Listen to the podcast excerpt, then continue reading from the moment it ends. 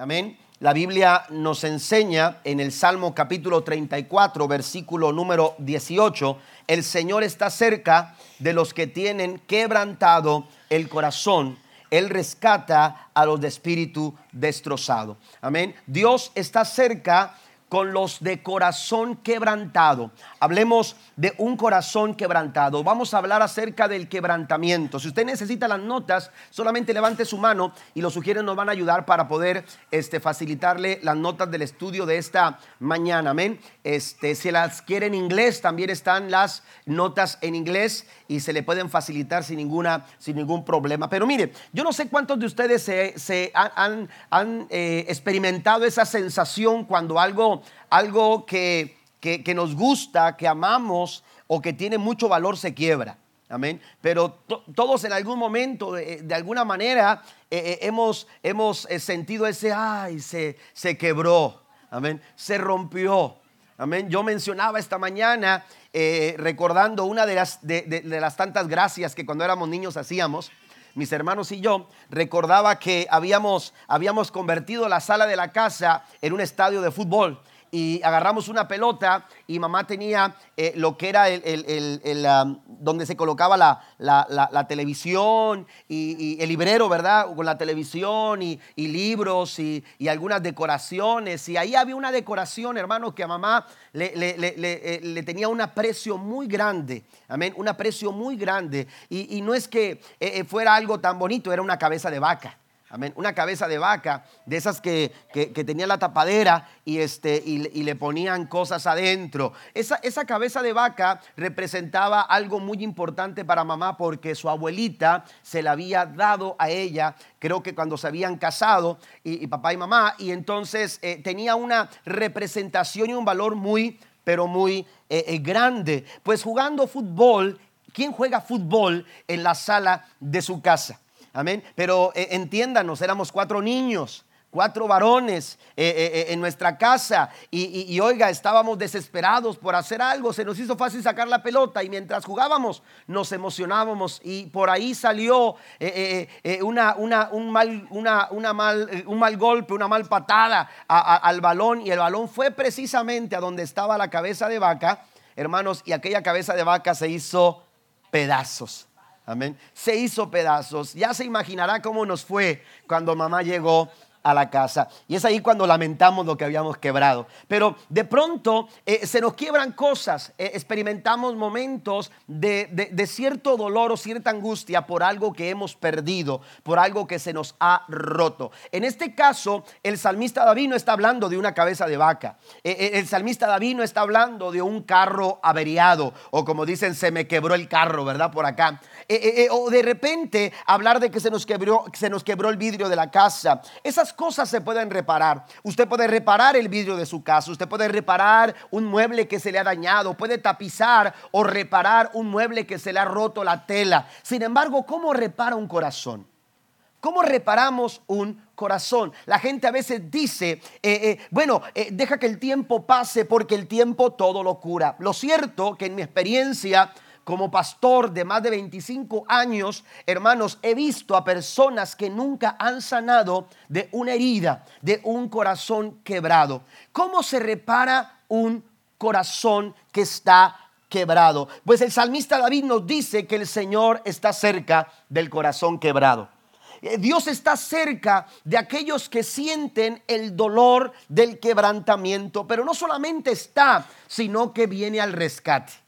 Amén. Él no está por estar, Él no está ahí por, por eh, eh, sin propósito. Cuando Dios se acerca al corazón quebrantado, hermano, se acerca para sanarlo, se acerca para ayudarlo. No se goza por ello, se acerca porque Él quiere auxiliarnos en esos momentos cuando parece que las cosas, las cosas, aleluya, eh, no tienen solución. El corazón es muy importante y tenemos que valorarlo y tenemos que cuidarlo y tenemos que protegerlo. Lamentablemente lamentablemente cuando un corazón es quebrado, eh, eh, muchas personas optan por, por proteger tanto su corazón que lo que hacen es endurecerlo. Y, y esa persona que me decepcionó ya no me va a decepcionar más. Y entonces dicen, esto que me pasó ya no me vuelve a pasar más. Y lo que hacen es que se encierran en una cápsula o en una, en una, eh, eh, en una, una esfera tan dura, aleluya, de resentimiento, de rencor, de dolor. Y, ahí está la herida y, no sana. ¿Por qué? Porque han tomado de una forma equivocada, aleluya, el, han tomado el camino equivocado o la decisión equivocada. Proverbios capítulo 4, versículo 23 dice, sobre toda cosa guardada, guarda tu corazón. ¿Por qué? Porque de él mana la vida. Es del corazón. Jesús dijo, del corazón salen los buenos y los malos pensamientos. E, esas cosas buenas en nuestra vida salen del corazón. del corazón también salen las cosas malas.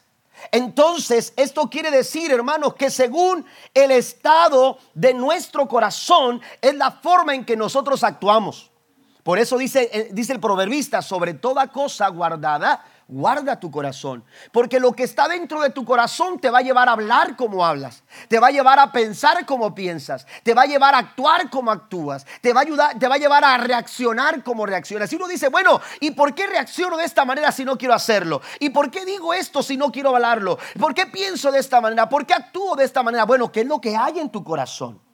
Porque lo que está en tu corazón determina la forma en que piensas, la forma en que actúas, la forma en que hablas, la forma en que reaccionas. Pero aquí la Biblia nos enseña que los corazones quebrantados pueden disfrutar del cuidado y del auxilio y el rescate de Dios. En la Biblia nos encontramos a muchas personas pasando por momentos de quebrantamiento. Una de ellas es una mujer llamada Ana. La Biblia nos dice en primer libro de Samuel capítulo 1 versículo 9 y 10, una vez estando en Silo, Ana se levantó después de la comida y a la vista del sacerdote Elí, que estaba sentado en su silla junto a la puerta del santuario del Señor, con gran angustia comenzó a orar al Señor y a llorar desconsoladamente. Esta mujer estaba desconsolada, esta mujer estaba angustiada, desesperada, y es que ella vivía con un quebranto diariamente. Había una mujer que le decía, tú no le puedes dar hijos a tu esposo,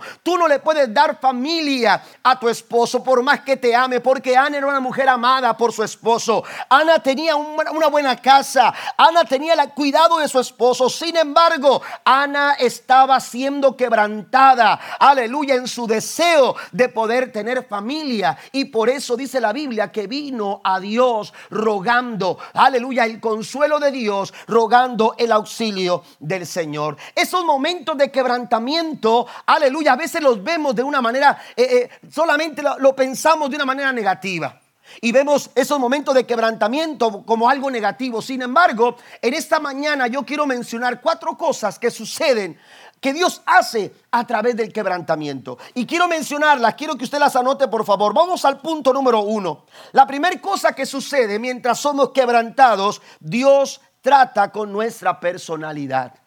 El quebrantamiento Dios se vale del quebrantamiento para trabajar con nuestra persona, para trabajar con nosotros como personas, de forma personal, no para trabajar con tu casa, no para trabajar con tu, con tu, con, tu trabajo, tu área de trabajo. Eh, eh, no para trabajar con los asuntos que tienen que ver con, con tus carros o, o tu vida material. Dios quiere tratar contigo, con tu yo interior. Amén. Nuestra, nuestra, eh, nuestra personalidad necesita los tratos de Dios. Hay familias que están eh, careciendo de, de, alguna manera están careciendo de muchas cosas, matrimonios que se están viniendo abajo y, y, queriendo buscar soluciones. Ellos piensan o dicen, voy a pintar la casa para, para darle un visto diferente a la casa.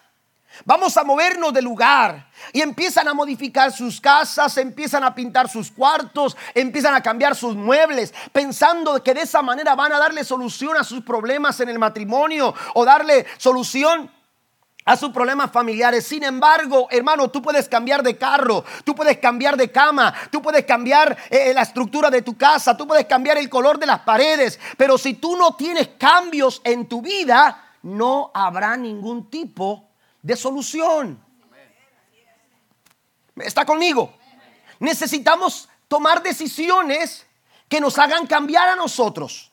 Decisiones que nos hagan mejores padres, decisiones que nos hagan mejores esposos, decisiones que nos hagan mejores personas.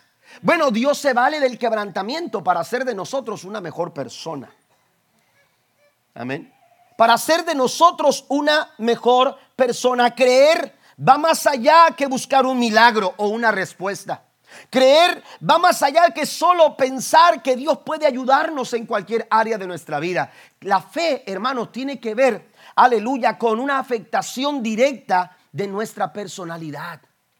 Aquella persona que cree de corazón, hermano, tiene, ve, cambios en su persona empieza a ser afectada en, su, en, su, persona. La gente que abraza la fe sinceramente, la, gente que abraza eh, la, la, fe con honestidad, empieza a ver cambios en su vida, porque hay áreas en nuestra vida que necesitan ser transformadas. Hay áreas en nuestra vida que necesitan ser perfeccionadas. ¿Y, y quién mejor que Dios? ¿Quién mejor que Dios que conoce todo de nosotros? Que conoce todo de ti y, que puede trabajar específicamente en esas áreas que otros desconocen. A veces esas áreas en nuestras vidas que nuestra esposa no conoce.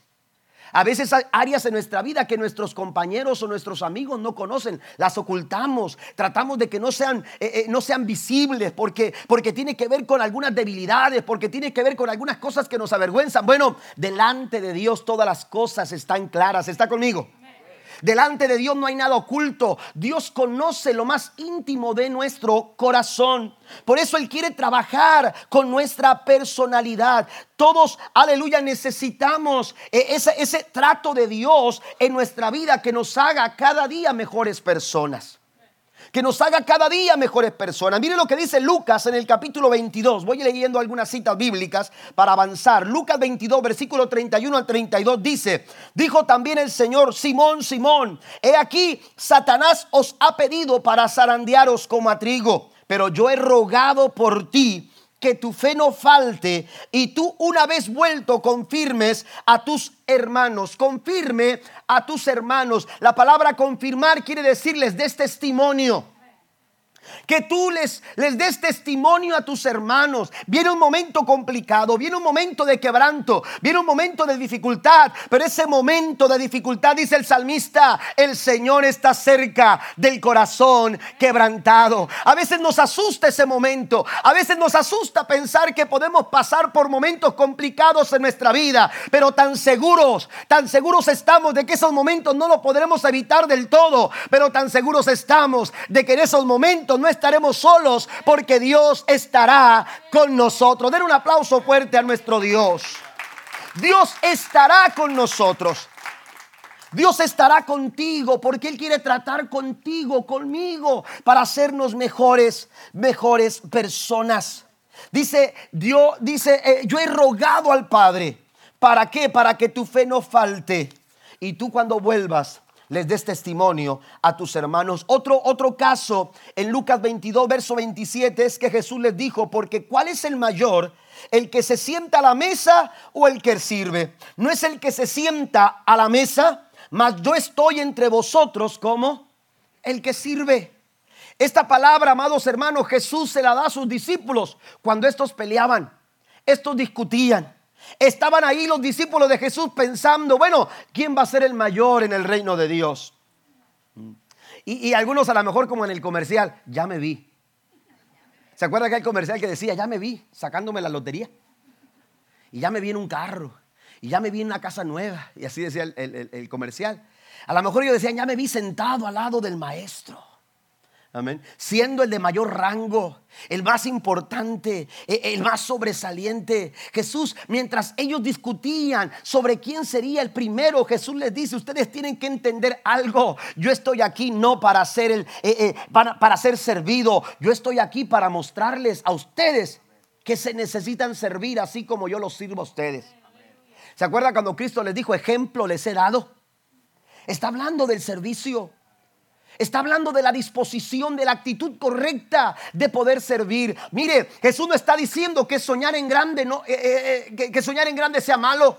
Dios no está, Jesús no está diciendo, no, no, no puedes pensar ser el primero en tu trabajo, no puedes pensar ser el hombre más importante de tu ciudad. Dios no está diciendo eso. Jesús no está diciendo, no puedes pensar que, que puedes llegar a lo más alto. Lo que está diciendo es que tú necesitas saber que las formas para llegar son importantes. Y no puedes pasar intentando llegar a lo más alto pisando a los demás, ignorando a los demás, dañando a los demás. Eso no es de una buena personalidad.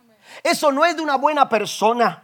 Tú necesitas tener las actitudes correctas y si vas a llegar allá es aleluya porque lo has hecho de la buena manera y de la buena forma con la actitud que yo te he enseñado. Den un aplauso fuerte al Señor esta mañana.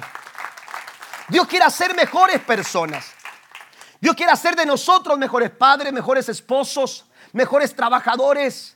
Y que eso se refleje. Jesús le dijo a, Pedro, tú les vas a dar testimonio. Donde usted esté, usted va a ser testimonio de la obra de Cristo en su vida, de los tratos de Dios en su vida. La gente de tu trabajo se va a dar cuenta que Dios está tratando con tu persona. La gente de tu vecindario se va a dar cuenta que Dios está tratando con tu persona. La gente de tu familia, la gente que te rodea, se va a dar cuenta de que Dios está tratando con tu persona. Aleluya, porque serás testimonio. Es muy importante eh, eh, validar esto en, nosotros en los tiempos de quebrantamiento. Esos momentos de quebrantamiento sirven, son, son una herramienta que Dios utiliza para hacernos mejores personas. Ustedes saben, dijo Jesús, que el grano de trigo no produce nada a menos, dice, que caiga en la tierra y muera. Y si muere, de nada, dice, y si muere, da una cosecha abundante según lo que dice Juan capítulo 12, verso 24. La semilla en la mano del agricultor no sirve de nada. La semilla en el morral del agricultor no sirve de nada. La semilla no produce nada en la mano del agricultor, en la mano del sembrador, en el morral del sembrador. La semilla no produce absolutamente nada. Lo que se necesita es que esa semilla caiga a la tierra y que esa semilla sea quebrada, sufra quebranto para que entonces produzca su fruto. ¿Qué estoy queriendo decir con esto? Jesús está señalando, aleluya, una analogía. Y él está diciendo que así como la semilla tiene que pasar por ese proceso. ¿Cuál es ese proceso? La semilla cuando, cuando tiene contacto con la tierra, la tierra tiene todos los elementos necesarios para que esa cáscara exterior de, la vida que está dentro pueda ser, eh, pueda ser quebrada. Y lo que sucede es que cuando la semilla entra en contacto con la tierra y con, con, con, el clima, el sol, el agua y todo lo necesario, lo que sucede es que la semilla empieza a podrirse se empieza a podrir y esa semilla empieza a, quebrarse, a abrirse, a ablandarse hasta que se rompe. Y cuando esa semilla se rompe, oiga, empieza a levantarse un pequeño tallo. Pero ese tallo está dando evidencia de vida, está dando evidencia de fruto, está dando evidencia de resultados de una cosecha. Lo que Dios está diciendo aquí es que nosotros también somos semillas. Y como semillas necesitamos que la corteza dura de la semilla que somos nosotros se rompa. Y a veces esa corteza, hermanos, esa corteza está invadida de odio está invadida de rencor, está, está invadida de malas actitudes, de resentimiento, está invadida, aleluya, de tantas cosas negativas. Lo que quiere hacer Dios a través del quebrantamiento es que esa corteza se abra, es que esa corteza se rompa. Y cuando esa corteza se rompa, lo que está dentro inevitablemente va a salir a la luz. Denle un aplauso a nuestro Dios lo que tanto has esperado en tu vida sucede cuando, cuando, cuando aquella cáscara se rompe. ¿Se acuerda usted cuando éramos niños y nos llevamos a casa un botecito de Nescafé con algodones y alcohol y aquel frijolito que poníamos? Amén. ¿Cómo estábamos ahí? Así como está Irma. Amén. Así estábamos porque pensábamos que en cualquier momento, apenas lo habíamos hecho y, ya pensábamos que en cualquier momento se iba a abrir. Esa es, la, esa es la expectativa del agricultor. Está esperando el momento en que la semilla se rompa, pero es un proceso. Ese proceso de quebrantamiento no es para acabar contigo, es para que tú puedas dar fruto y tu fruto sea abundante. Bendito el nombre del Señor. La vida está adentro de la semilla, pero para que esa vida pueda salir, para que podamos ver las cosas sobrenaturales de Dios en nuestra vida, necesitamos que esa semilla de lo natural se muera, se rompa y que pueda salir la vida de Cristo en nosotros. Gálatas 2.20 dice el apóstol Pablo, mi antiguo yo ha sido crucificado con Cristo. Por eso dice, ya no vivo yo, sino que Cristo vive en mí. Amén. ¿Qué es lo que está diciendo Pablo aquí? Bien, podemos leerlo de esta manera. Mi antiguo yo ha sido quebrantado. Porque si alguien fue quebrantado, fue Jesús. Porque si alguien sufrió dolor fue Cristo. Si alguien sufrió quebrantamiento fue Jesús. Yo miraba ayer una, eh, eh, un documental, no sé si era History Channel, pero, pero miraba en la televisión. Me gusta mucho ver esos canales a mí de información y de, y de cuestiones de esas documentales. Y estaban hablando precisamente de la muerte de Cristo, de los sufrimientos de Jesús. Y estaban diciendo, eh, los, los científicos estaban diciendo que cuando Cristo llegó a la cruz, llegó simplemente a morir, ya estaba agonizando, ya estaba próximo a su muerte. Muchos, muchos de los que eran crucificados duraban días y entonces tenían que encajarle las lanzas ya para matarlos. Pero a Cristo, amados hermanos, Cristo ya estaba casi moribundo cuando sube a la cruz. Y es que dicen que cuando era latigado, cuando los látigos estaban pegándole sobre sus espaldas, toda aquella carne que se estaba abriendo con los golpes de los látigos sobre las espaldas de Cristo, estaban empezando a, a surgir efecto y dañando los riñones de Jesús y los pulmones de Cristo. Es decir, estaba los pulmones y los riñones de Cristo estaban a punto de colapsar. ¿Y sabe lo que sucede cuando pasa eso? Amén. Eh, la gente muere eh, la gente muere cuando los, pulmones colapsan, cuando los riñones se eh, dejan de trabajar, hermanos. Hay problemas graves, hay problemas complicados. Bueno, Cristo pasó todo eso, Él fue quebrantado. Si alguien nos puede decir que fue quebrantado, fue Jesús. Sin embargo, cuando esa semilla se quebró en la vida de Cristo, algo, algo surgió, algo salió, porque aquella semilla trajo vida, no solamente a usted y a mí, sino a a todos aquellos que han creído en Jesús. Bendito el nombre del Señor. Pablo dice ahora, yo estoy quebrantado. Ahora yo también he experimentado ese quebranto, pero los quebrantos, hermanos, no necesariamente son negativos. Número dos, aprendemos a oír la voz de Dios. A través del quebrantamiento también nos ponemos afín en el mismo canal por el cual Dios está hablando. La Biblia dice en Romanos 10, versículo 17, así que la fe viene como resultado de oír el mensaje y el mensaje que se oye es la palabra de Cristo. La fe viene por el oír. Cuando usted presta atención a lo que Dios está diciendo, el resultado es fe en el corazón. Usted va a crecer en su fe cuando usted pone atención a las palabras del mensaje de Jesús para nuestra vida lamentablemente, a veces estamos en sintonía con muchas otras personas o con muchas otras eh, situaciones y no estamos escuchando lo que Dios está diciendo. Satanás es experto en distracciones. Satanás es experto en distracciones. Él quiere distraernos una y otra vez. Los problemas es una forma que Satanás utiliza para distraernos. A veces son personas que quieren distraernos.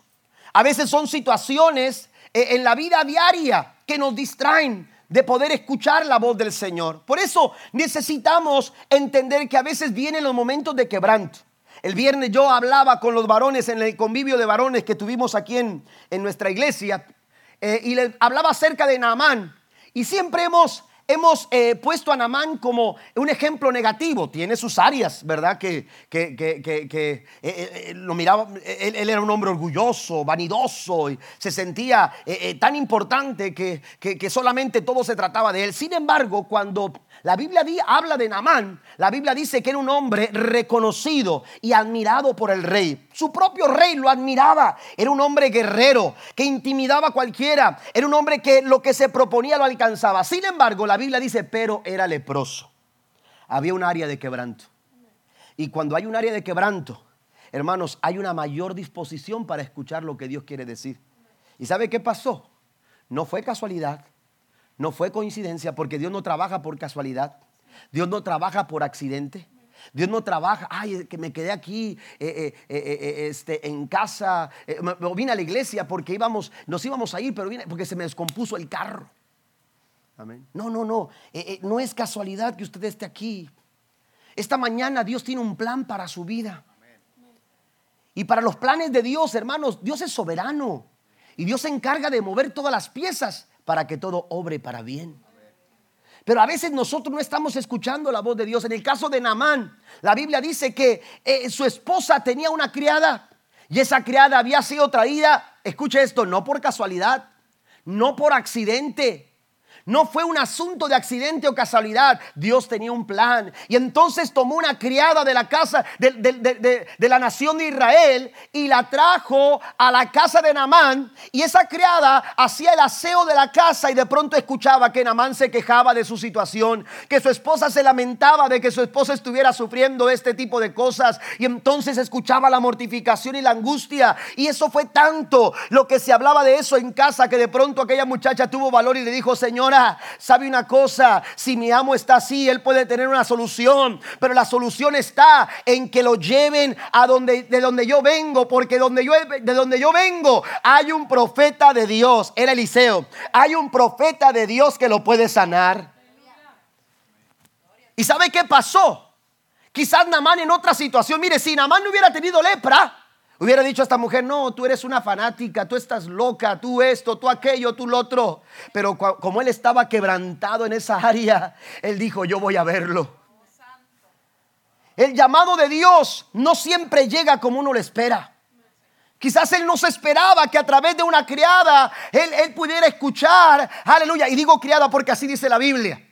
Amén. Pero dice, dice la escritura que este hombre cuando escuchó, aleluya, lo que esta mujer le dijo, entonces pidió permiso a su rey y le dijo, tienes que enviarme a Israel porque allá está la solución que yo necesito para mi milagro.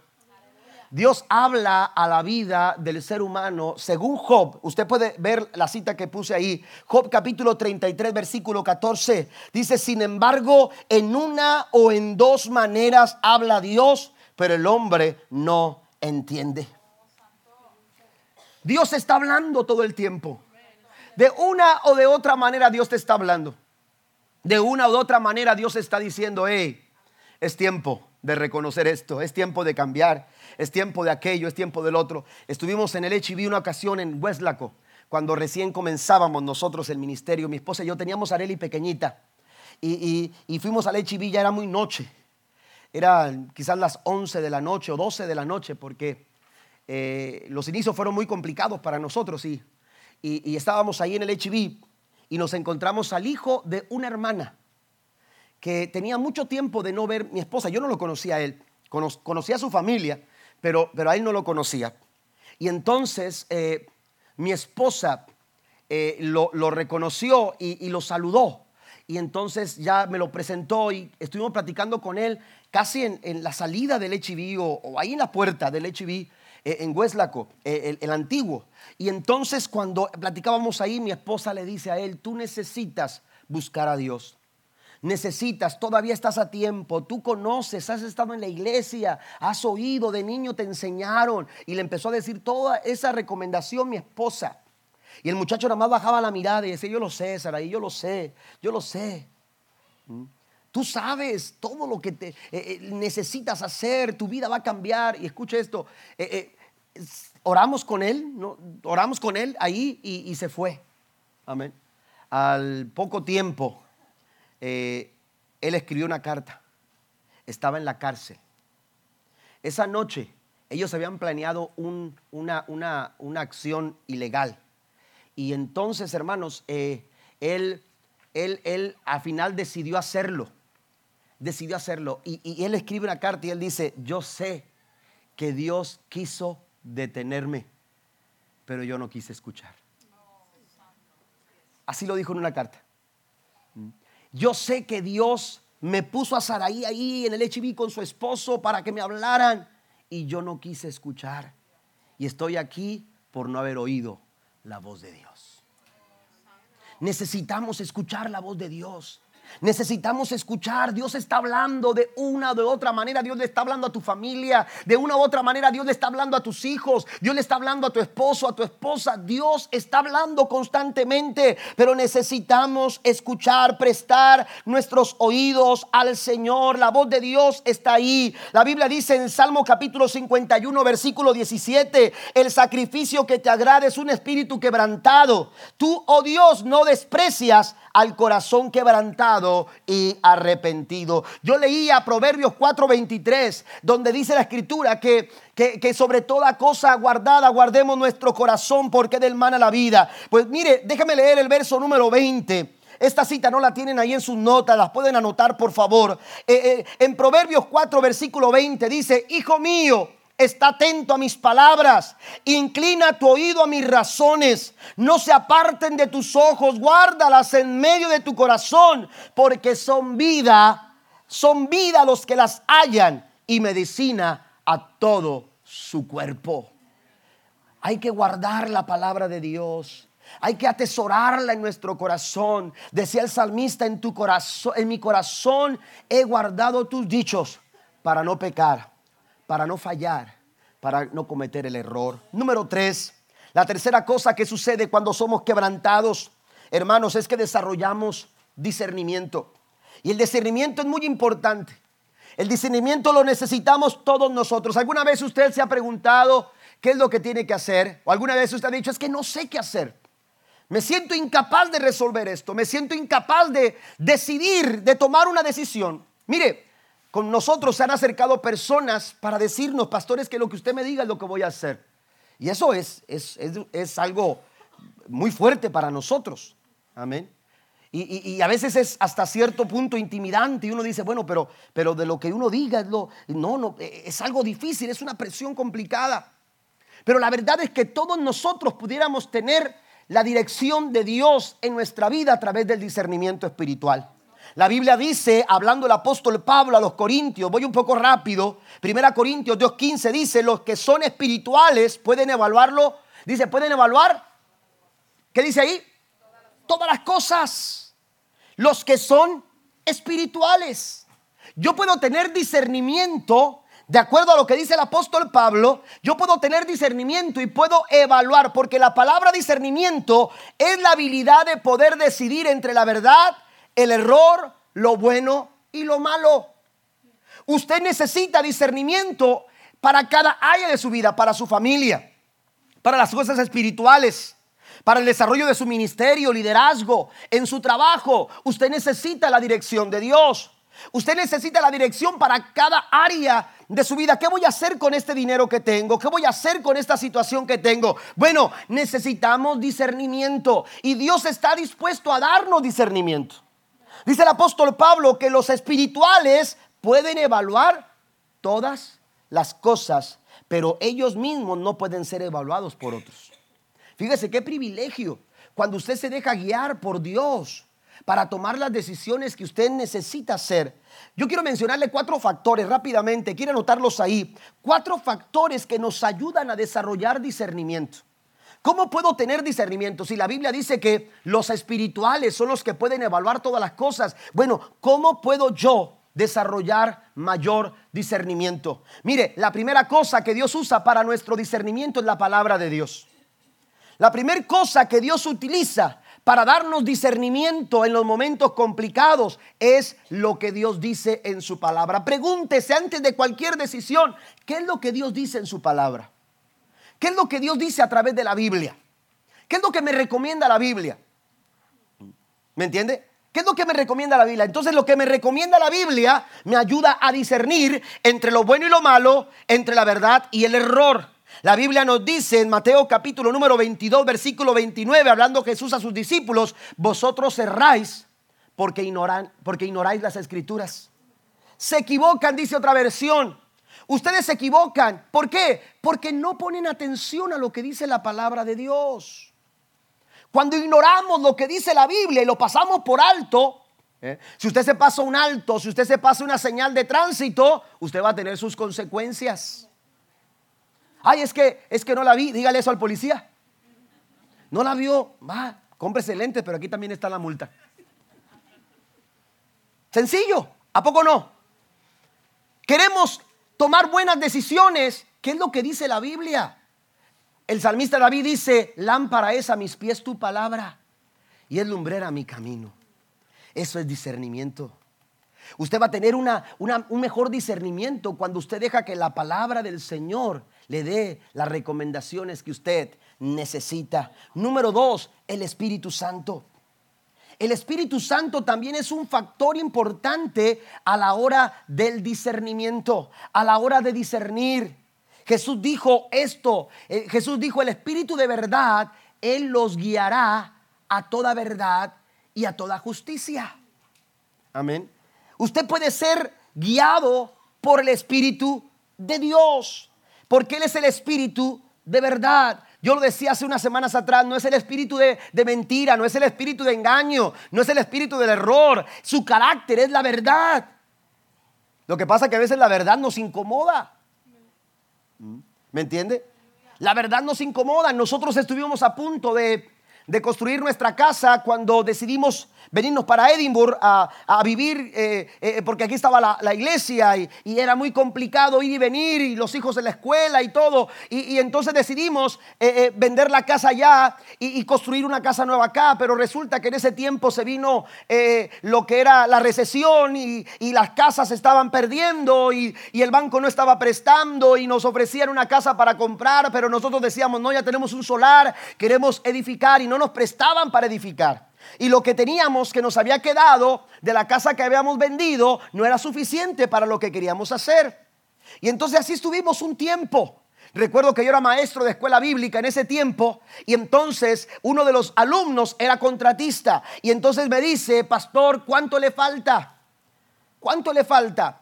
Eh, eh, eh, para construir. Le dije, bueno, estamos batallando con un préstamo así. Me dijo, bueno, vaya al banco, hay una persona ahí que le va a ayudar. Y, él habló con él y todo. Resulta que me prestaban algo, pero no me, no me prestaban todo. Pero antes de entrar al banco, mi esposa y yo nos tomamos de las manos y empezamos a orar.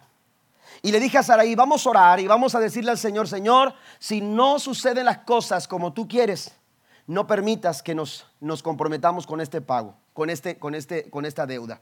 Y empezamos a orar.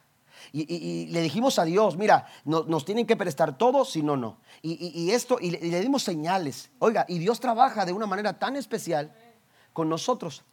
Cuando vamos al banco, el banquero nos trata muy bien, nos, menciona todo, nos habla de la situación y, nos dice, miren, yo les puedo prestar tanto, ustedes tienen tanto, pero van a, van a necesitar tanto más. Y le dije, no, es que yo no puedo quedarme a medias con, el, con, el, con, la construcción de mi casa. Y entonces me dijo, es que no podemos hacer más. Le dije, perfecto, no se preocupe.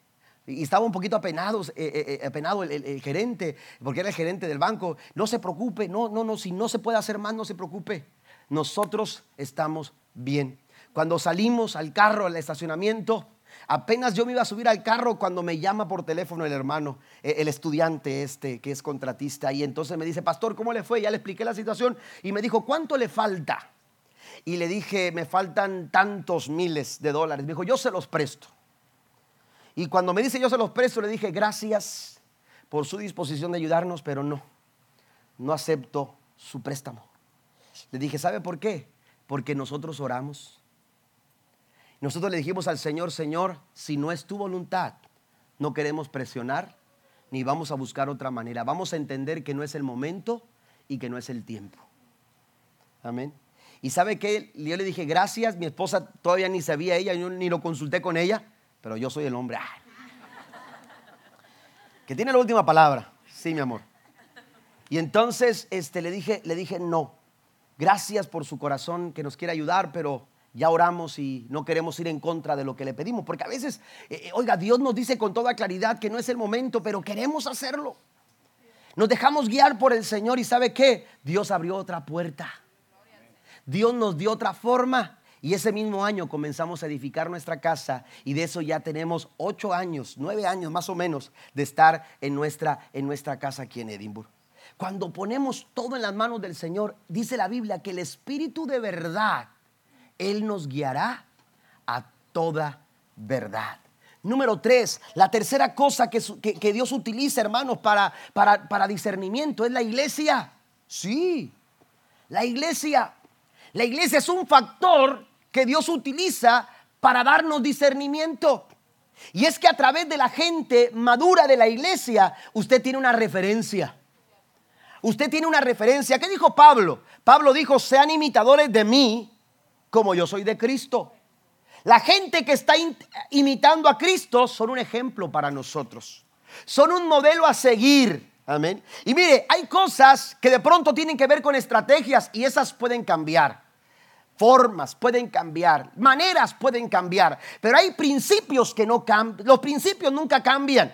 Los fundamentos nunca cambian. Los valores, hermanos, están ahí. Y entonces a través de las vidas de aquellas personas que están imitando a Cristo, esas vidas se vuelven un, reflejo, una, una, una manera de referencia para nosotros del cómo se deben hacer las cosas. Amén. De cómo se deben hacer las cosas.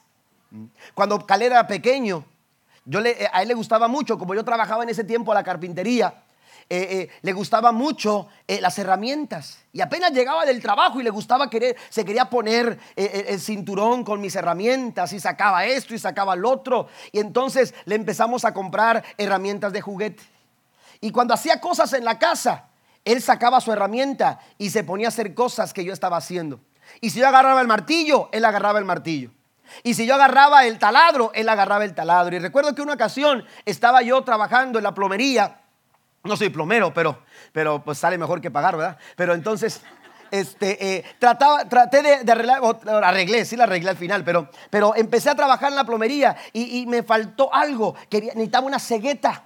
A mí necesitaba una cegueta y empecé a escarbar y dije, ay, no tengo cegueta y, y, este, y grito cortar. Y cuando él escuchó cortar, oiga, se metió a la casa y va a sus juguetes y me trae su cegueta de plástico.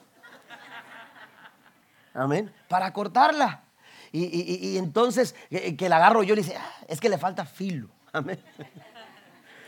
Pero nuestros hijos nos imitan porque nos volvemos una referencia de ellos. Pues hay gente espiritual, hay hombres maduros, hay mujeres maduras espiritualmente en nuestra iglesia que pueden ser un referente para usted y de bendición para su vida, para que usted pueda tener, aleluya, un mayor discernimiento de cómo se tienen que hacer las cosas. Pero no solamente eso, la iglesia está capacitada para ser también un factor de discernimiento. Vaya lo que dice Pablo en Efesios capítulo 4, versículo 11. El Señor mismo constituyó ministerios, pastores, maestros, evangelistas, profetas y apóstoles. ¿Para qué? Para el servicio, para la obra del servicio, para la obra del ministerio, pero también dice para la edificación del cuerpo de Cristo. ¿Quiere dar un aplauso al Señor por ello? Dios ha capacitado a la iglesia para ser un referente de discernimiento. Y por último, número cuatro, es, es el quebrantamiento. El quebrantamiento es un factor que Dios utiliza para poder desarrollar discernimiento en nuestra vida. Mire, voy a avanzar. Este texto no lo tienen en sus notas, pero lo pueden escribir. Hebreos 5, versículo 11 en adelante. La Biblia nos dice hasta el versículo 14. Aleluya, Pablo está hablando y, está sorprendido de que hay gente que no ha madurado en la iglesia. Dice, ustedes ya deberían de ser maestros a estas alturas. Y todavía necesitan que se les dé de comer comida blanda y entonces dice el apóstol, y dice, el alimento sólido es para los maduros. Es para la gente madura. ¿Por qué? Los cuales, ¿por qué son maduros? Mire, porque los cuales por, los, por la práctica tienen los sentidos ejercitados. Los sentidos ejercitados, la práctica de los le da, le da ejercicio a nuestros sentidos para poder discernir qué. Dice, para discernir el bien y el mal. Mire, si usted quiere ejercitar su fe, su fe no se ejercita tocando un instrumento. No se ejercita cantándose todos los cantos del grupo de alabanza. No se ejercita, hermanos. Eh, la fe no se ejercita eh, eh, en, una, en una situación de convivencia, nada más así simple. La fe se ejercita, hermano, en esas situaciones que demandan fe. La fe se ejercita cuando la prueba y cuando la lucha llegan a tocar la puerta de nuestro corazón. Y entonces cuando usted pone a ejercitar su fe, ¿qué sucede cuando usted va al, gimnasio? Amén. ¿Usted cree que amanecí esta mañana de esta manera? No. Es ejercicio. Vámonos, Ricardo. es ejercicio. el cuerpo se ejercita y el músculo se está expandiendo, ¿verdad? El músculo se expande con el ejercicio. Bueno, la fe cuando se pone a ejercitar, cuando se pone en obra, la fe se empieza a expander. Y lo que parecía imposible en lo humano, en lo natural, se hace posible en lo sobrenatural. Denle un aplauso a nuestro Dios que todo lo puede. Dios quiere que desarrollemos discernimiento, porque el discernimiento nos va a ayudar a determinar qué es lo bueno y qué es lo malo. Y por último, la cuarta cosa, hermanos, que sucede cuando somos quebrantados es que somos promovidos a otro nivel. El quebrantamiento no siempre es negativo como a veces pensamos. Ser quebrantado no necesariamente, amados hermanos, aleluya, eh, eh, quiere decir que es algo negativo. Dios utiliza esos momentos de quebrantamiento para traer promoción a nuestra vida. ¿A quién no le gusta la promoción en el trabajo, por ejemplo? que de pronto lleguen y te dicen, te vamos a promover a otra, a otra posición más alta. Oiga, qué padre. Oiga, se siente halagado. Y más si esa, si esa posición eh, eh, eh, tiene que ver con un aumento de salario. Con un aumento de, de, incremento de salario. Eso nos hace bien, nos hace sentir cómodos, nos hace sentir bien. Mayor responsabilidad quizás, pero también mayor incremento en nuestro salario. Nuestra entrada económica se ve favorecida. Eso nos hace sentir bien. Bueno, cuando Dios quiere promovernos, Dios utiliza eh, eh, como herramienta de promoción también el quebrantamiento. También a través de esos momentos de quebrantamiento Dios nos lleva a, otra, a otro nivel. La Biblia nos habla, por ejemplo, de José, un hombre que padeció situaciones muy complicadas en su vida. Fue tomado de la casa de su padre por sus propios hermanos que le querían quitar la vida. Después, eh, eh, de alguna manera, eh, los hermanos fueron, recapacitaron, lo tenían en un pozo escondido mientras, mientras pensaban bien qué iban a hacer. Y cuando iban, iban por ahí pasando unos madianitas, lo acercaron a él para venderlo y se lo llevaron como esclavo de venta. Llegó hasta Egipto y en Egipto Potifar, aleluya, lo tomó como, un empleado de su casa, lo llevó a su casa para servir. Ahí estuvo sirviendo y la gracia de Dios estaba con él. Sin embargo, sin embargo, fue acusado injustamente por la esposa de Potifar y llegó a estar en la cárcel por dos años. Estando en la cárcel, él se sentía quebrantado. Era un momento complicado, era un momento difícil en la vida de José. Sin embargo, Dios usa esos momentos de quebrantamiento para promovernos. Y cuando más quebrantado tú estás, ¿qué dice el salmista? El salmista dice que Dios está con los de quebrantado corazón y viene a su rescate. Cuando más quebrantado estaba, porque si usted conoce la historia, la Biblia dice que él interpretó algunos sueños y le interpretó a una persona que salió primero y esa persona se olvidó de él. Después le interpretó a otra persona y le dijo, ¿sabes qué? Vas a estar delante del rey, pero te pido algo, que cuando estés delante del rey te acuerdes de mí. Que te acuerdes de mí y pidas por mí y vengas a mi auxilio. Sin embargo, la Biblia dice que se olvidó también, pero después se recordó por ahí de, José y entonces lo trajo a la memoria y lo presentó delante del rey, del faraón, para poderle resolver una situación también. Oiga, cuando, cuando, cuando José llega a, a la vida del faraón, o cuando llega al palacio del faraón, aleluya, Dios mostró su gracia y su favor y lo promovió. Mire qué forma de promover. La Biblia dice en Génesis capítulo 41, pasen los músicos por favor. Entonces el faraón preguntó a sus funcionarios, ¿acaso encontraremos a alguien como este hombre? Dice, tan claramente lleno del Espíritu de Dios, quedarás a cargo de mi palacio, le dijeron a José. Y toda mi gente recibirá órdenes de ti. Solo yo, sentado en mi trono, tendré un rango superior al tuyo. Estando José en Egipto, Dios le concedió dos hijos. Y el primero de ellos, la Biblia dice que lo llamó Manasés. Y el nombre de Manasés lo utilizó para la vida de su hijo mayor. ¿Sabe por qué? Porque Dios me hizo olvidar de todas mis angustias. Dios me hizo olvidar de todas mis angustias. Y a su segundo hijo lo llamó Efraín.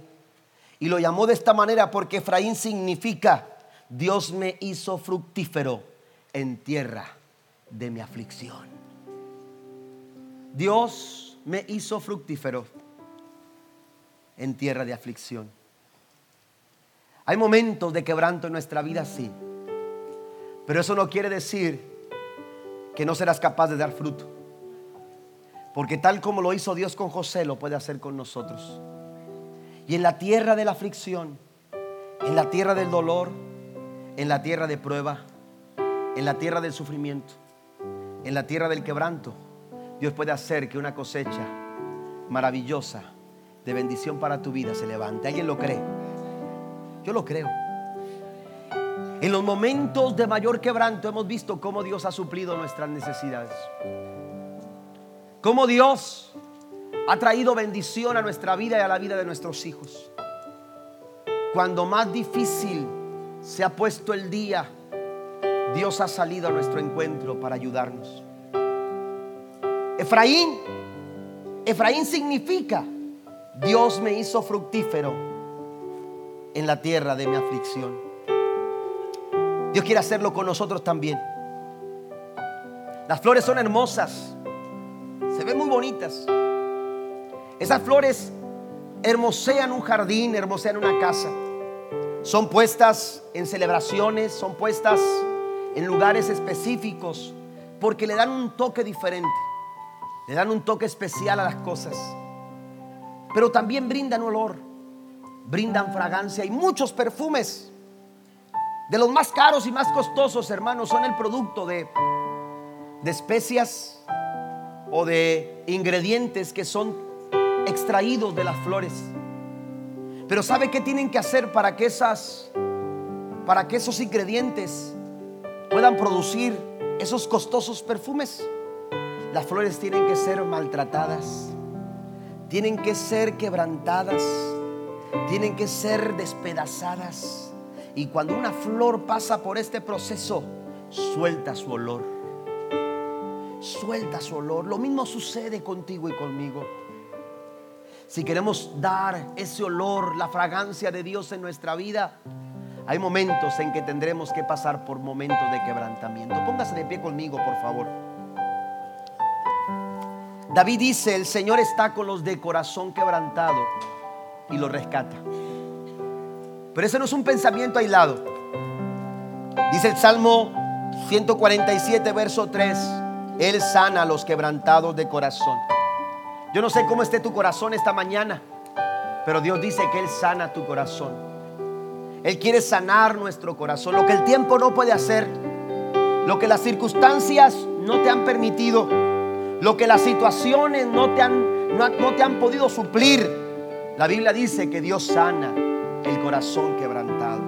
Esa decepción, ese fracaso, ese dolor, esa angustia por, por el mañana, esa situación que te desespera, el Señor la puede sanar. El Señor la puede poner bajo su control. Porque Él está con los de corazón quebrantado.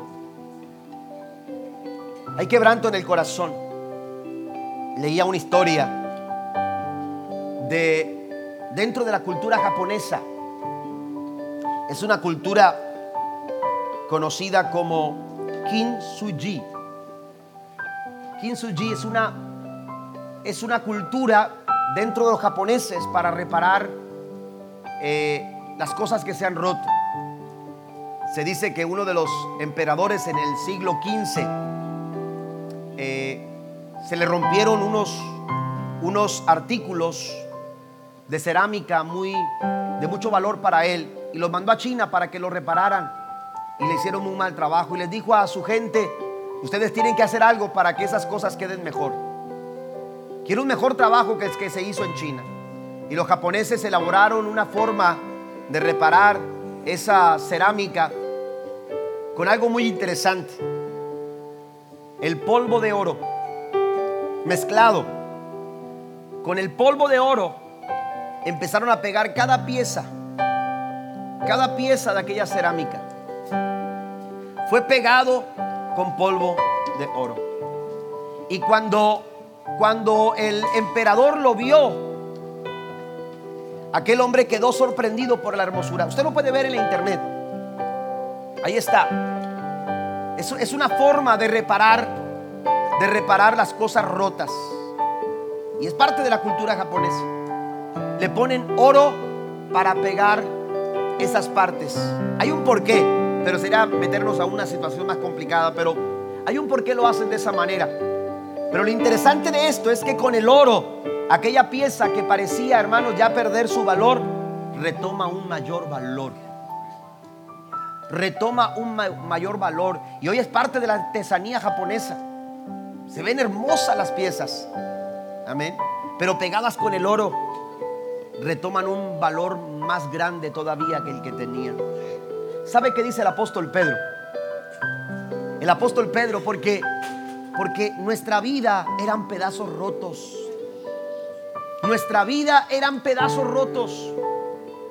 Pero dice el apóstol Pedro que estos pedazos rotos, dice, como bien saben, ustedes fueron rescatados de la vida absurda que heredaron de sus antepasados y el precio de su rescate no se pagó con cosas perecederas como el oro o la plata. Estas piezas rotas no fueron pegadas ni con oro, que, es, un, es un metal valioso, ni con la plata, que es un metal valioso. Estos pedazos, yo preguntaba al principio, ¿cómo se repara un corazón? ¿Cómo se repara un corazón? Dios reparó nuestro corazón no con oro, no con plata, ni con cosa corruptible. Dice el apóstol Pedro, sino con la preciosa sangre de Cristo, como de un cordero sin mancha y sin defecto. A través de su muerte, a través de su sacrificio, Cristo vino a traer reparación a nuestros corazones. Yo no sé qué pieza esté rota en tu vida. Yo no sé qué pieza esté a punto de romperse en su vida. Pero la sangre de Cristo puede hacer algo por ti. La sangre de Cristo puede hacer algo por tu matrimonio, por tu familia, por tus finanzas. La sangre de Cristo puede hacer algo por ti, iglesia. Quizás esté rota tu, estado físico. Estás enfermo físicamente. Estás, estás batallando con tus emociones. Hay ansiedad, hay, hay eh, depresión, hay estrés. Cualquier área que se esté rompiendo en tu vida. En esta mañana el Señor quiere salir a tu encuentro. Y Él quiere rescatarte de cualquier situación. ¿Alguien lo cree esta mañana?